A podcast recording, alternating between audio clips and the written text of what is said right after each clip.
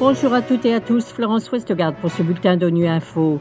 Au menu de l'actualité, la Journée mondiale de l'environnement appelle à lutter contre la pollution plastique.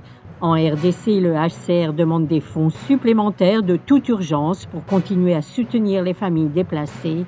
Enfin, des découvertes prometteuses permettraient de dépister plus rapidement les cas de cancer du poumon. La Journée mondiale de l'environnement cette année est un appel à lutter contre la pollution plastique. Chaque jour, l'équivalent de plus de 2000 camions à ordures remplis de plastique est déversé dans nos océans, nos rivières et nos lacs, souvent après un seul usage. Les conséquences sont catastrophiques. Le programme des Nations Unies pour l'environnement a ainsi présenté une feuille de route pour réduire la pollution plastique mondiale, prônant une approche circulaire. Explication de Lawrence Milay Canals, chef du secrétariat initiative sur le cycle de vie à l'UNEP Paris. L'idée, c'est de s'attaquer à toutes ces étapes du cycle de vie des plastiques, parce que la façon dont on utilise les plastiques aujourd'hui, c'est pas durable. Alors, on travaille sur euh, quelques axes. D'abord, il faut réduire l'ampleur du problème en cessant d'utiliser les plastiques inutiles et problématiques. Comme ça, on va réduire déjà ce qu'il faut gérer. La partie la plus importante, c'est les changements vraiment de l'économie, et ça, c'est concrétisé sur trois changements. Il nous faut agir sur la réutilisation, le recyclage et aussi la réorientation et diversification des matières qu'on utilise pour remplacer les plastiques quand c'est plus durable. Et finalement, il nous faudra toujours gérer les plastiques qui existent et qui ne peuvent pas être éliminés, réutilisés, recyclés ou remplacés. Il y a déjà beaucoup de plastique qui est dans l'économie, qui n'a pas été conçu pour être en fait maintenu, recyclé, réutilisé dans l'économie. Alors, il nous faudra aussi travailler pour gérer d'une façon plus responsable tous ces produits qui vont sont pas circulaires, mais il nous faut les gérer aussi pour éviter qu'ils arrivent dans l'environnement. Des ressources supplémentaires sont nécessaires de toute urgence pour continuer à soutenir les familles déplacées par le conflit dans l'Est de la République démocratique du Congo. C'est l'alerte qu'a lancée ce lundi le Haut Commissariat des Nations Unies pour les réfugiés à la suite d'une visite de terrain d'une délégation du HCR. Joël Smith est porte-parole du HCR dans le pays et revient sur la situation constatée.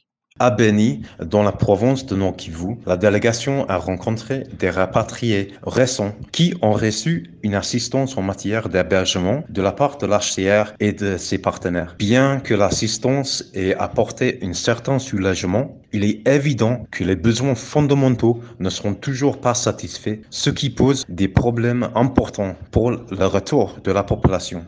À Goma et aux alentours, plus de 600 000 personnes déplacées sont hébergées dans des structures de fortune mal équipées pour résister aux conditions météorologiques extrêmes. Les deux autres commissaires assistantes ont participé à une distribution de couvertures, de bâches et d'autres articles sur un site de déplacement spontané à Lushagara, à seulement 13 km de Goma, soulignant l'engagement de l'HCR envers les communautés. Le HCR n'a jusqu'à présent reçu que 20% des 233 millions de dollars nécessaires pour répondre aux besoins des personnes déplacées dans le pays.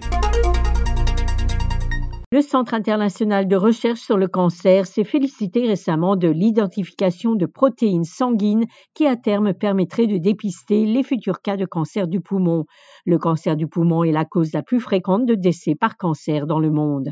Anna Zahed, l'une des chercheuses du cirque, revient sur la découverte prometteuse. En fait, il s'agit de protéines qui sont présentes dans la circulation sanguine des personnes qui sont considérées saines, donc avant leur diagnostic euh, du cancer de poumon. Et en fait, le changement de leur concentration pourrait indiquer une augmentation du risque de ces personnes-là à développer le cancer du poumon dans un futur proche. Donc, on a pu comparer des échantillons de personnes avant leur diagnostic. Donc, c'était des personnes qui étaient considérées saines, qu'on a suivies pendant un certain nombre d'années. Et dès qu'une personne développe un cancer de poumon, on va analyser leur échantillon sanguin et on les comparer aux échantillons sanguins des qui n'ont pas développé le cancer du poumon au bout du même nombre d'années après leur prélèvement sanguin. On avait mesuré plus de 1200 protéines, parmi lesquelles on a pu identifier 36 protéines qui s'expriment différemment chez les personnes qui vont développer un cancer du poumon contre les personnes qui ne vont pas le développer.